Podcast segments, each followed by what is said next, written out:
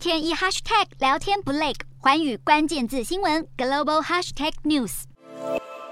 日本参议院选举结束，自民党大获全胜。首相岸田文雄以自民党总裁的身份，在选后记者会上强调，将继承安倍晋三的遗志。安倍生前极力推动修宪，让自卫队成为一支正规军队，并提高国防预算。这次自民党的大胜利被认为是获得民意支持，早日修宪。岸田表示，希望执政党与在野党能够积极讨论，呼应这次选举的民意。岸田之后将展开协调。最慢九月完成内阁以及自民党党务高层的人事改组。目前研判自民党副总裁麻生太郎、干事长茂木敏充以及内阁官房长官松野博一等人应该都会留任。而针对持续走高的物价和能源价格，岸田政府也将制定新的经济对策，编制大规模补充预算，最快十月召集秋季临时国会让预算成立。岸田表示，政府将弹性利用五兆五千亿日元的预备金。针对物价以及景气状况，采取迅速的综合性对策。电力供给方面，岸田表示，全国将重启超过十座火力发电厂的发电机组，让民众今年夏天不需要勉强节电。而在外交方面，有鉴于俄乌战争以及中国和俄罗斯在日本周边频繁的军事活动，岸田也表示，希望能在未来五年内彻底强化日本的防卫能力。